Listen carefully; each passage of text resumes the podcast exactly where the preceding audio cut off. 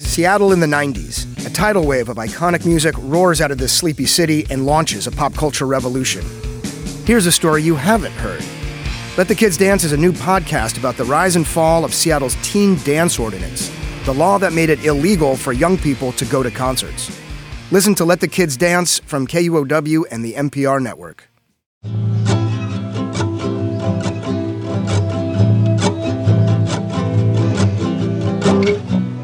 Cuando hablo español yo creo que escucho las voces y el acento de toda la gente en mi vida, ¿no? De mi papá, de mi mamá o de mi hermano. Así que escucho las palabras, escucho la, el tono de mi voz y así se escucha mi historia, ¿no? Yo lo escucho, yo sé que está ahí. Esa parte también es como preserving mi historia, ¿no? La técnica de Roberto Carlos Lang para evocar memoria emocional y preservarla en canciones radica en la oralidad. Roberto es quien hace música como Helado Negro y es el protagonista de nuestro episodio final de esta primera temporada.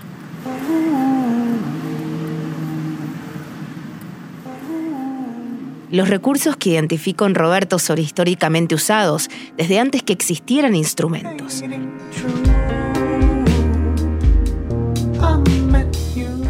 Me atrae esta coincidencia porque esta herramienta se tornó fundamental para mí a la hora de ir al rescate de mi soundtrack. Ese que cambió de forma abrupta cuando me mudé a los Estados Unidos desde Sudamérica y que se convirtió en la chispa de origen de este podcast. En esta serie, vos y yo hicimos un viaje compartido, donde intentamos encontrar la melodía fundamental. En nuestra última entrega, llegaremos al ADN musical de nuestro origen.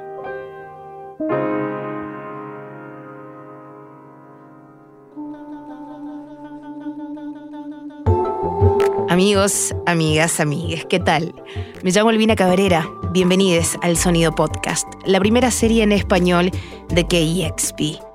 Aquí ya saben, construimos los cancioneros de artistas fundamentales de distintas escenas iberoamericanas. Esta es la última parada de la primera temporada. Una pista de aterrizaje después de un largo viaje que se nutrirá en este episodio de las canciones que construyeron a Roberto Carlos Lang el compositor, productor y cantante ecuatoriano-estadounidense, cuyo proyecto musical se hace llamar Helado Negro.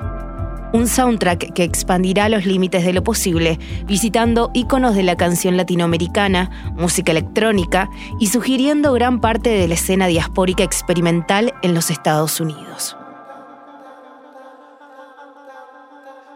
Quería cantar, pero no quería cantar en inglés porque como que ya sabía que había tanta gente que conocía al lado de mí, hablaban inglés y para mí era como algo personal, como un espacio personal que podía no esconder, pero guardarlo.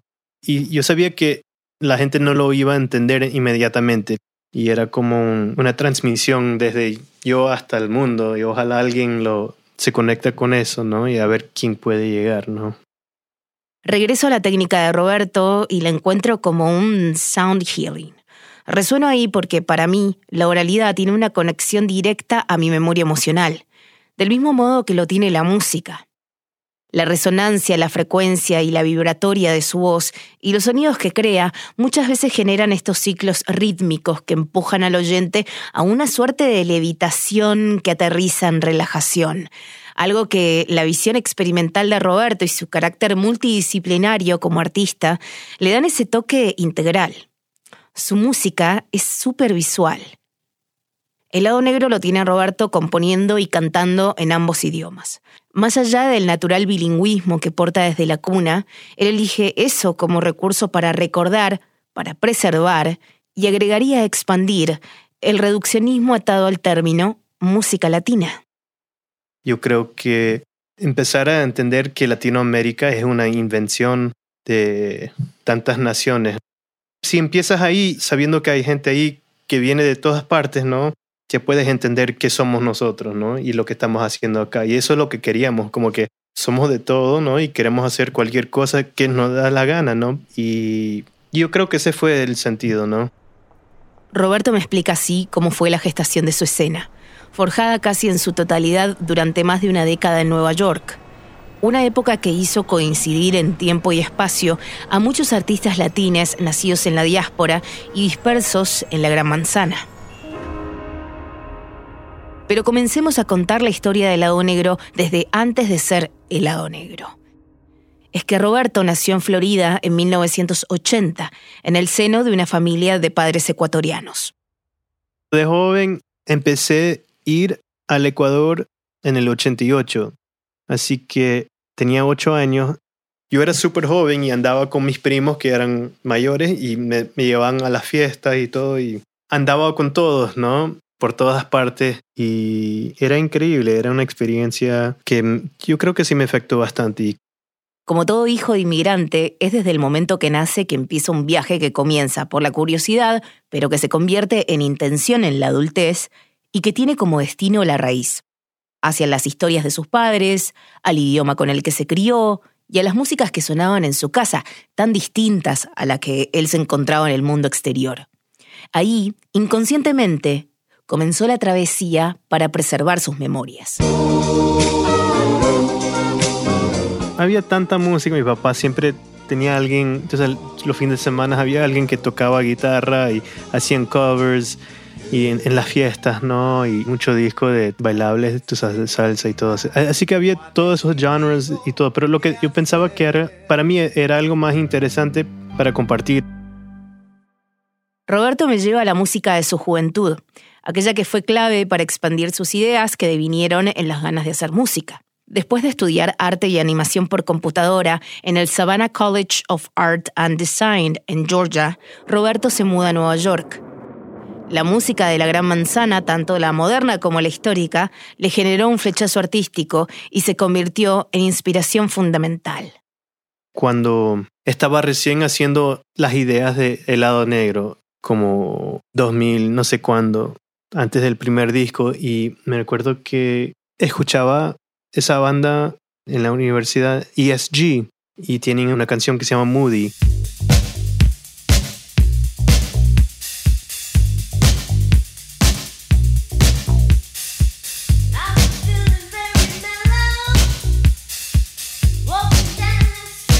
ESG fue una icónica banda del sur del Bronx, nacida en 1978. Su misma vocalista, Renee Scroggins, dijo que la música del grupo incluía influencias clave de música latina que escuchaba ella misma mientras crecía en Queens, Nueva York. ESG se jacta de tener la canción más ampliada de la historia de la música. UFO.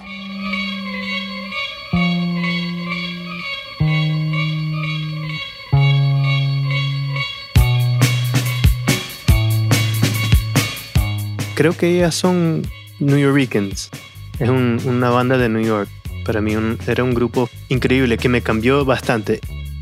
Ellos y también un grupo que se llama Ghetto Brothers y una canción que se llama Girl from the Mountain. Y ellos también eran parte de ese movimiento de New Yorkers en New York.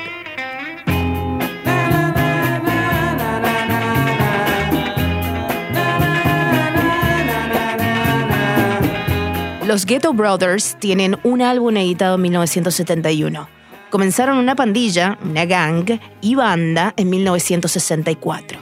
Estaban ligados al movimiento independentista de Puerto Rico y fueron revolucionarios al ser la primera pandilla que trataba a sus mujeres miembros como iguales, refiriéndose a ellas como Ghetto Sisters. Ahora vamos a enseñarle a esta gente ahora que nosotros nunca los olvidamos que somos boricos.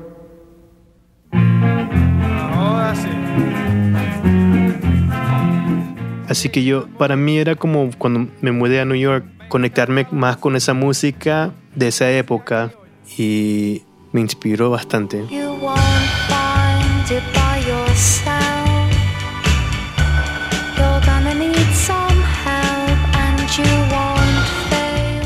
También un grupo como Broadcast fue un, un super grupo para mí.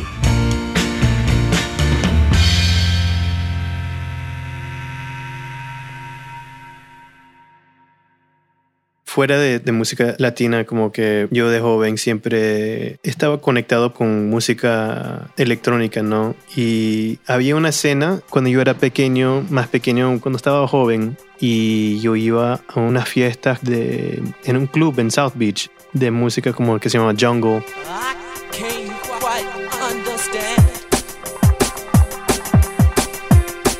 también arriba tenían otro cuarto que tenía como experimental room. Y eso fue en el 99, 98. Era una vez a la semana, algo así, no me acuerdo. Y íbamos ahí y escuchando sonidos que nunca escuchaba. Tengo tantas canciones de eso que te puedo compartir, pero eso fue una gran influencia. Y también los sellos como de Thrill Jockey y The Drag City de Chicago eso fue que me, me conectó bastante a hacer música y también conocer otros músicos. Roberto comenzó a crear música acentuada en su voz y acompañada de texturas electrodiversas, mantras, avant pop y lupeos que van rodeando su voz, que pasa de un inglés al spanish casi sin darte cuenta, activando así el sound healing que identifico en el lado negro uno no es consciente de estar armando una escena. El lado negro y sus contemporáneos tampoco tenían ni idea de lo que estaban haciendo, pero fueron bisagra y gestores de una nueva forma de producir, transmitir y apreciar música hecha por artistas que tienen raíz latinoamericana, pero que viven y crean desde los Estados Unidos, sin caer en cajas, etiquetas, ni en un uso monolítico del ser latinoamericano. Yo creo que cuando estás haciendo algo, no estás pensando que estás como organizando algo así tan abstracto. Fue esta escena la que les comentaba durante esta temporada, que llegaba a mí como un secreto bien guardado, ni bien llegué a Estados Unidos, y la que se me hacía más interesante musicalmente. En su cruzada confluían muchas historias distintas con cierto factor común. Roberto me cuenta cómo conoce a Senia Rubinos, a quien elige como parte de su cancionero.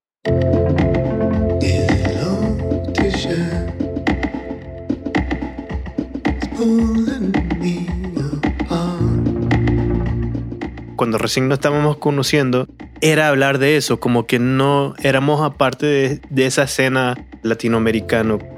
Podemos como identificar parte de esa cultura, ¿no? Pero como que lo que estábamos haciendo no queríamos como labels, títulos de, de género ni nada así.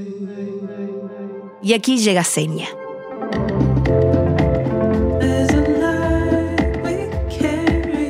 Yo me mudé para Nueva York en 2006 y en ese momento estaba escuchando distinta música. Estaba escuchando jazz, onda compositora de música instrumental, estaba cantando un poco. Pan y café, pan y café.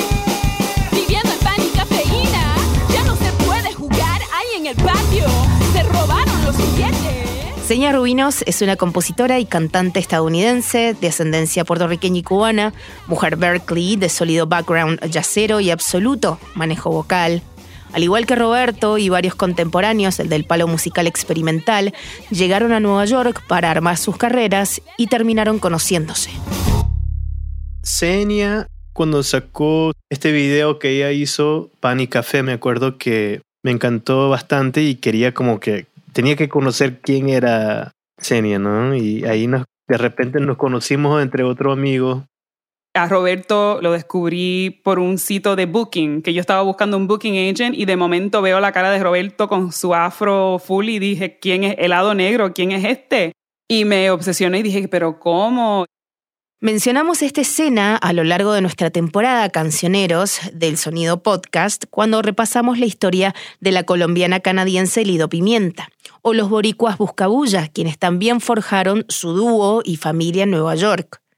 Eran contemporáneos generacionalmente y los unía inconscientemente el deseo de no ser limitados artísticamente solo por ser latinos. Eran otras épocas. Senia lo recuerda.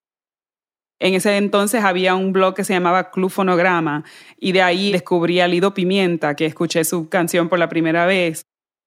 Lido Pimienta, protagonista de nuestro episodio 6, también ya nos había contado que se sentía parte de la misma escena, aunque no limitada por la geografía. Era una nueva movida latinex unidos por el Internet.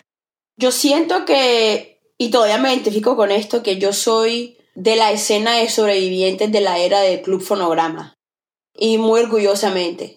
Porque el Club Fonograma fue un espacio en donde lo que le llaman como música indie ahora éramos vanguardia en ese momento.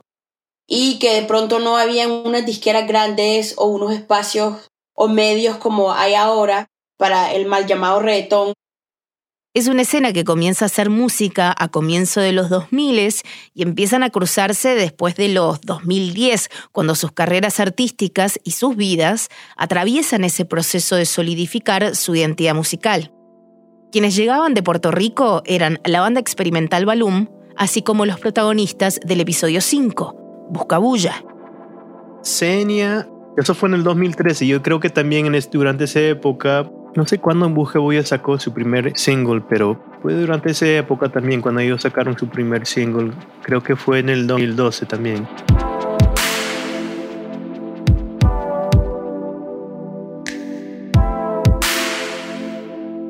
Roberto es un mentor, en verdad, como que desde que lo conocimos ha sido una influencia súper positiva y bien bonita y siempre aprendemos muchísimo con él.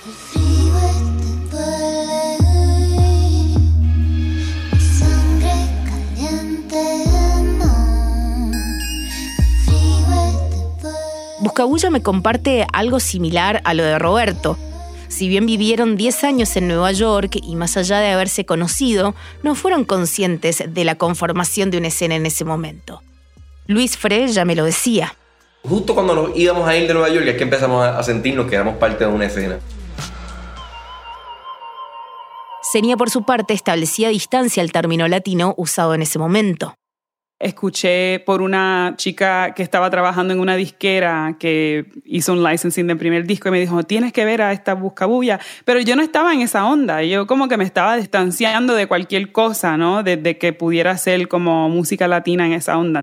Este proceso que atravesaron los artistas de este palo fue distinto en cada caso y a la vez compartía algo similar.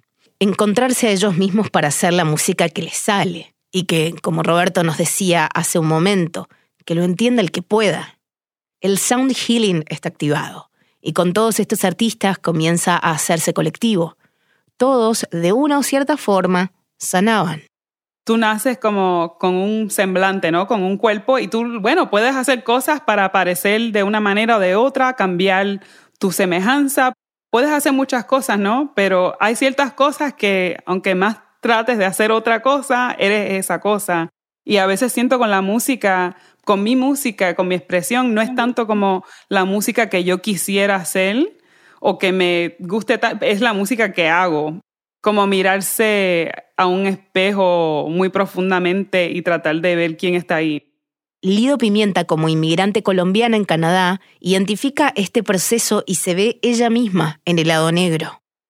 Yo me siento que hago parte de la escena del lado negro todavía. El lado negro y yo seguimos como parados en la raya haciendo música experimental que es suramericana y centroamericana porque somos de Centro y de Suramérica. Lo que estaba pasando acá en vez de allá, digo Latinoamérica y Estados Unidos, es que allá todo el mundo entiende la música de Latinoamérica porque la gente está ahí, viviendo ahí y esa es su música, ¿no? Y en Estados Unidos es parte de un sistema de, de comercio, ¿no? De Latin music, así que se va a vender Latin music así tiene que sonar así, tiene, el estilo tiene que ser así.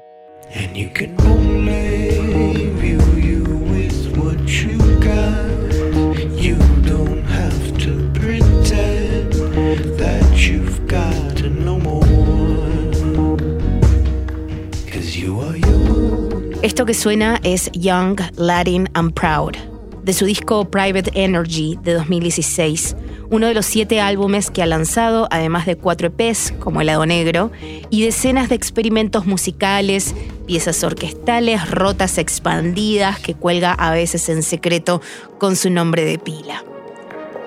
También crea música como extensión al trabajo que hace junto a su compañera, la artista visual Christy Ward, llamado Kite Symphony.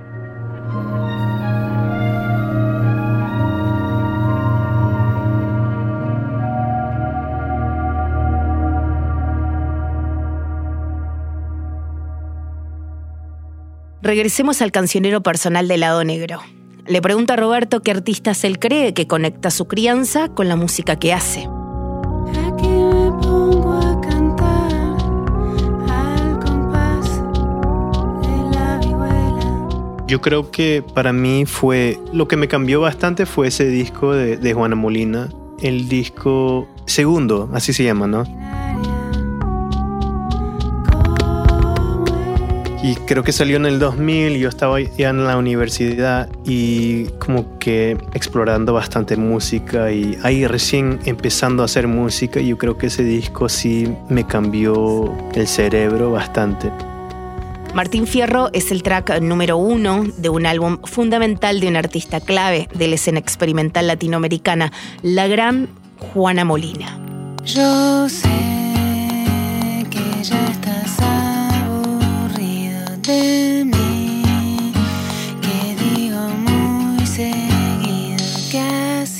Como que abrió las puertas que ya conocía tanta música en español, cosas que me gustaban, pero yo no eran como música como no eran inspirations. Y esto sí fue de inspiración y yo creo que también lo bonito de este disco es que era para mí, yo creo que si tú escuchas este disco es como un blueprint de lo que hay ahorita, ¿no?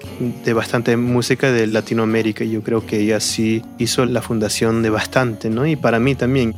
No es como que yo hago música así, pero lo escucho y como que siento sensibilities que son cercanas, ¿no? Que hay cosas que para mí es como, it's magic.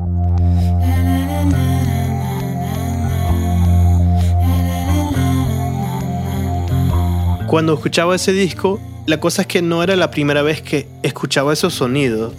Lo que me conectó fue que estaba cantando en español y ahí fue como que había una conexión bien más grande, ¿no? Como que ahí, ahí se me prendió el foco. ¿Quién la abrazará por siempre? ¿Quién le cura? Juana Molina es hoy una leyenda viva de la música texturada con experimentación guiada de loops, capas sonoras y la voz de Juana, otro sound healing para muchas generaciones. Fue actriz y comediante muy famosa en Argentina, pero dejó todo para hacer lo que más la llenaba, música. Y no música comercial. Fue pionera en una época donde costó cientos de veces más hacer lo que ella hizo, de forma independiente y experimental. Recorrió el mundo, se volvió de culto y con eso llegó el respeto total. Logró sembrar un gran jardín global del que salieron muchos artistas que la tienen como máxima influencia. Roberto está en ese equipo. ella también estaba como en el mismo terreno. Ha- Había otro grupo que me gustaba bastante que se llama Moom de Iceland, como que me hizo como recordar, ah, wow, me hace recordar como las texturas y los ritmos que ellas hacen, pero fue como que esta conexión latinoamericano que en la música de Juana no tiene que ser parte de este lugar, puede ser que es parte del mundo, ¿no? Estos sonidos y este idioma y, y podemos hacer esta conexión más grande. Así que por eso también yo creo que fue un revelation.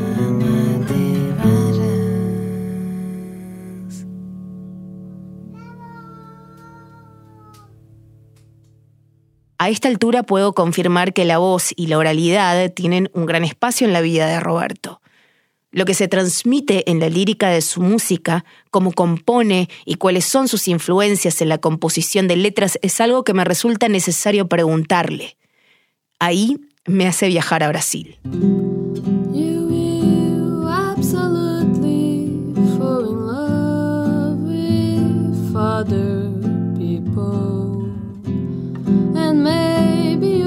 Actually surrender to someone. Yo creo que mi persona favorita, que yo conocía su música desde lejos y escuchaba sus canciones y, y como que fue algo bien especial. Y yo fui a Brasil la primera vez este año y nos conocíamos y pasamos el día juntos y fue un día súper especial. Se llama Luisa Brina. Hay una canción que ella tiene que se llama Back in Bahía. Te digo que esa canción te va a romper, te, rompe la corazón, el corazón, ¿no? Es como que it's so beautiful. In Bahia. Luis Sabrina es una destacada cantante, compositora y guitarrista brasileña. Nacida en Brasilia, su música abarca una amplia gama de géneros, fusionando elementos de la música popular brasileña con el folk y el rock.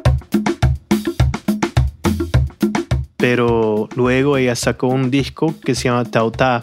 Te cuento que ese disco lo escuché tanto, tanto en el 2017, así que lo escuché bastante. Y ese fue uno de los discos grandes que me influyeron para el disco This Is How Smile. Yo creo que ella, she's like one of the most talented people I've ever met. Y linda persona. Pasamos el día en Sao Paulo juntos, ahí manejando por todas partes, así unas locuras.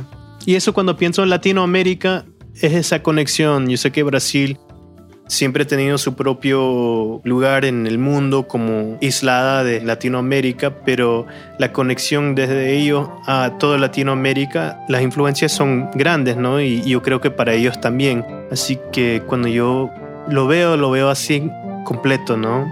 Para mí.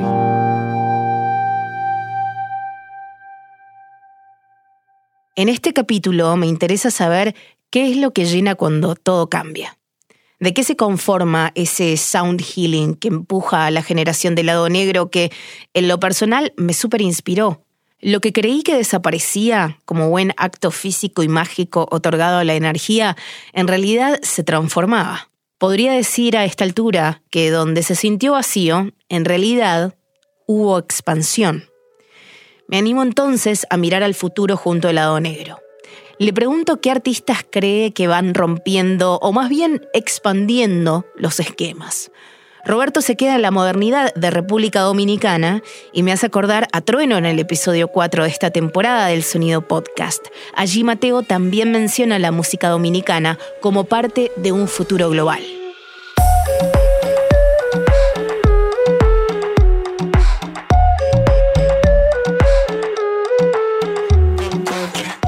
Creo que hay un artista que para mí él está haciendo algo bien hoy. No sé si conoces a Kelman Durán. Es un productor de República Dominicana. Yo creo que la música de él es como súper especial. Para mí yo lo veo como alguien que ha hecho algo nuevo, que ha- está como cogiendo la idea de la industria de que esta música es latina y lo está como haciendo más como abstract y más avant-garde.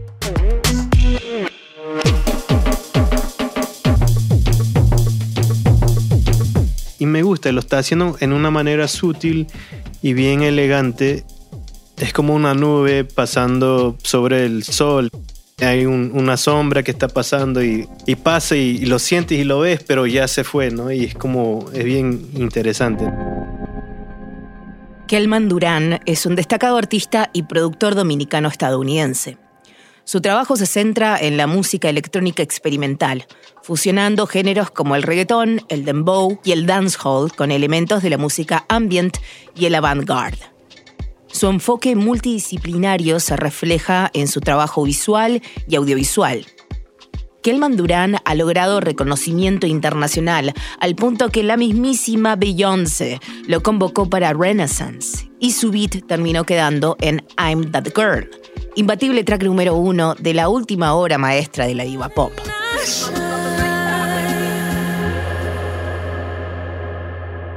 Increíble la música de él.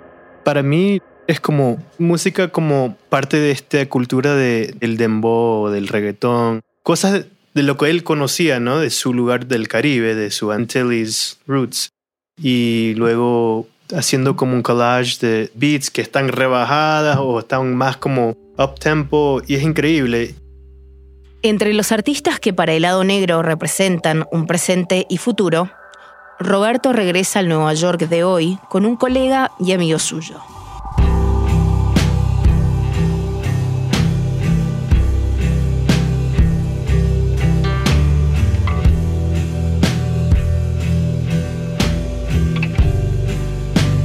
También alguien bien especial es Nick Hakim, que él también tiene esa conexión de Latinoamérica y yo y él somos súper amigos y o sea, los padres son de Chile y, de Perú.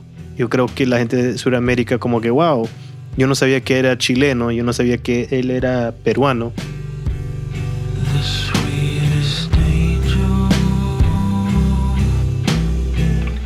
He's just been really like supportive.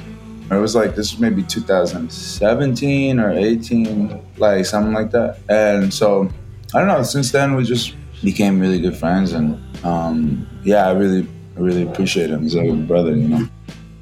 Nick Hakim me dice que desde que conoció a Roberto ha sido un gran apoyo. Se conocen desde 2017-2018, cuando se hicieron muy amigos y lo considera un hermano. Y él como algo similar a, a Juana Molina, ¿no?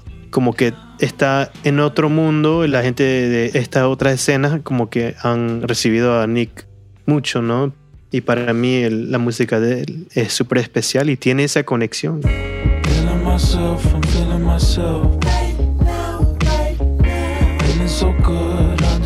I'm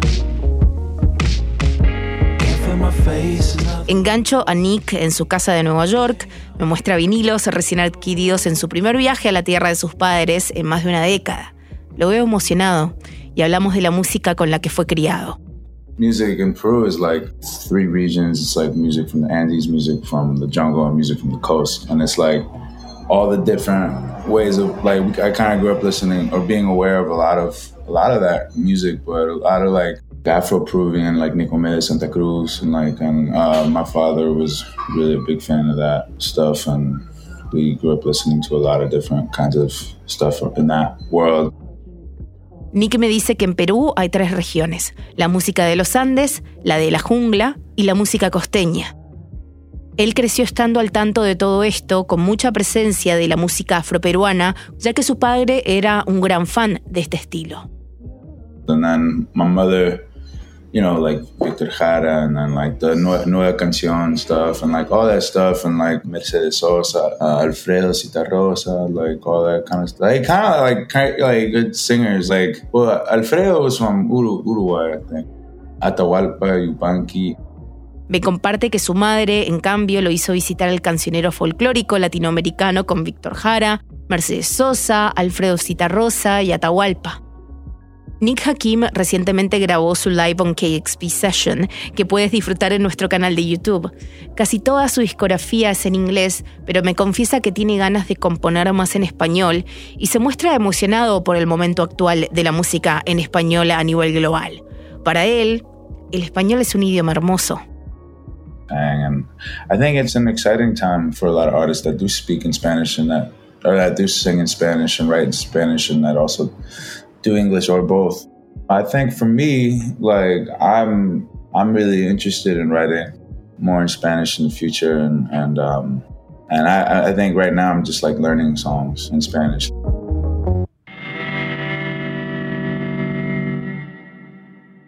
En nuestra charla Seattle-Nueva York también hablamos que en la actualidad varias cosas cambiaron respecto a la música latina en Estados Unidos y cómo es apreciada internacionalmente. It's amazing that like two of like the biggest artists in the world are like Spanish speaking, you know, like speak Spanish and everyone knows like Rosalia songs and Bad Bunny songs that are like, and like I don't even know what they're saying. And I think that that also is like really cool. And uh, I think that it's kind of opened up the doors a little bit for like, for accepting for like a, a broader like lens, like to like see music and not to just like put it in a box like you're saying. ¿Qué cambió entonces? ¿Qué se expandió? Muchas cosas. No solo artistas que cantan en español rompen récords de escucha internacionalmente, sino que en un país como Estados Unidos, por ejemplo, hay datos que dan un poco más de contexto al presente diaspórico latinoamericano. Según la Oficina del Censo de Estados Unidos, uno de cada cinco estadounidenses es de origen latino. Sí, somos muchos, pero no solo artistas haciendo música, sino también productores, bookers, managers, publicistas, periodistas musicales, inmigrantes o de raíces latinoamericanas comienzan a ser parte del entramado social y de la industria musical, que es lo que estamos hablando en este episodio. La representación también importa a la hora de hablar de la música creada por una identidad latinex. Si tú vas mirando los primeros discos míos que fueron escritos sobre en Pitchfork, ves como no hay conexión de nada, ¿no? Solo conexión de las cosas de aquí, pero no, no hay conexión con la música. Se nota que no hay conexión. En la última década, la población latina aumentó un 19%, mientras que el país lo hizo un 7%. Estos datos impactan en las formas de consumo y en la creación artística y cultural. Con Roberto pensamos que las escenas son colectivas.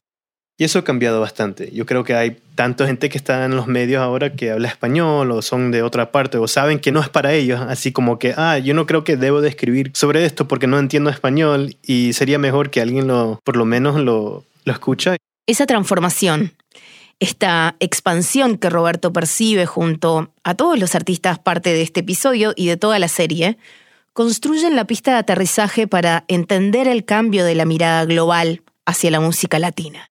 Al mismo tiempo me ayuda a entenderme a mí misma en un nuevo hogar, pero atada a mi origen por un puente construido fundamentalmente por canciones. Mi propio Music Healing. A lo largo de esta serie pude verbalizar algunas preguntas que me hice cuando emigré y mi paleta sonora cambió. ¿Cómo es que uno sobrevive culturalmente? ¿Qué pasa si me olvido de las calles de mi barrio, de la cara de mi gente? ¿Cómo es el soñar en dos idiomas? Y una vez más, ¿qué es ser de un lugar? ¿Y qué es eso llamado música latina? Esto es lo que opina el lado negro, quien corona nuestro viaje que espero nos haya acercado y fundamentalmente ampliado la visión sobre este fascinante y complejo concepto. Para mí, cualquier cosa que la gente está haciendo, que es aparte de su cultura, que nos encontramos y tenemos todas estas cosas en común, y si escuchas la música que están haciendo, no tiene nada que ver lo que estoy haciendo, pero como que estamos en el mismo terreno, ¿no? Y por lo menos estamos como compartiendo este nuevo sonido de lo que conocemos o no conocemos o lo que estamos haciendo. Y para mí eso, más que nada, eso es música latina.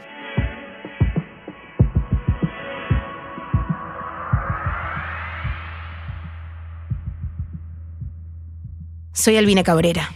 Gracias por haberme acompañado a este viaje musical y personal. Cancioneros fue la primera temporada de un podcast que surgió como excusa para presentar parte de la paleta de colores musical que genera una identidad latinoamericana. No dejen de escuchar toda la serie y nos volvemos a encontrar muy, pero muy pronto.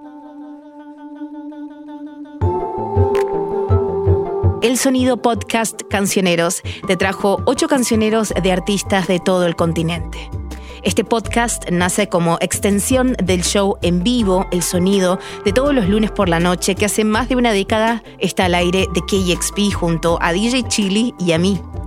Tres horas semanales a dos voces, la verdad que no bastaban. Así que podrán seguir el sonido podcast en español en todas las plataformas digitales y la versión con subtítulos en inglés en el nuevo canal de YouTube de KEXP. Así que por favor vayan ya y se suscriben. Hasta pronto. Este episodio del sonido en su edición Cancioneros fue escrito por mí, Albina Cabrera, junto a Leonor Suárez. La edición estuvo a cargo de Nuria Net de la Coctelera Music. Nuestro equipo de producción incluye a Isabel Calili, Francisco Sánchez García y Dusty Henry. La edición de audio es de Joan Alonso, Pau Aimee y Alex García Matt de la Coctelera Music. Y la masterización de KEXP. La música original del sonido fue compuesta e interpretada por Roberto Carlos Lang, que tiene su proyecto musical como Helado Negro. Puedes encontrar una playlist de toda la música que incluimos en este episodio en kexp.org. También puedes encontrar este episodio en nuestro nuevo canal de YouTube, KXP Podcast, con la traducción al inglés a cargo de Phoebe Smolin, con el arte y la animación de Yarará y con el subtitulado a cargo de Lucero Otero, quien también trabajó en la transcripción de las entrevistas para esta serie. Queremos agradecer a los artistas Helado Negro, Busca Bulla, Lido Pimienta, Seña Rubinos y Nick Hakim por contribuir aportando contexto, visión y testimonios a esta historia. Por último, queremos darte las gracias a vos. KXP está financiado por sus oyentes. Eso significa que la libertad que tenemos para realizar proyectos como este podcast proviene completamente del apoyo de nuestra comunidad. Si estás aquí con nosotros ahora, eres parte de esa comunidad. Entonces, si has disfrutado de lo que has escuchado hasta ahora y quieres apoyar nuestro programa, puedes ir a kexp.org barra el sonido y hacer una donación. También puedes mostrar tu apoyo calificando, dejando tu comentario y compartiendo este podcast.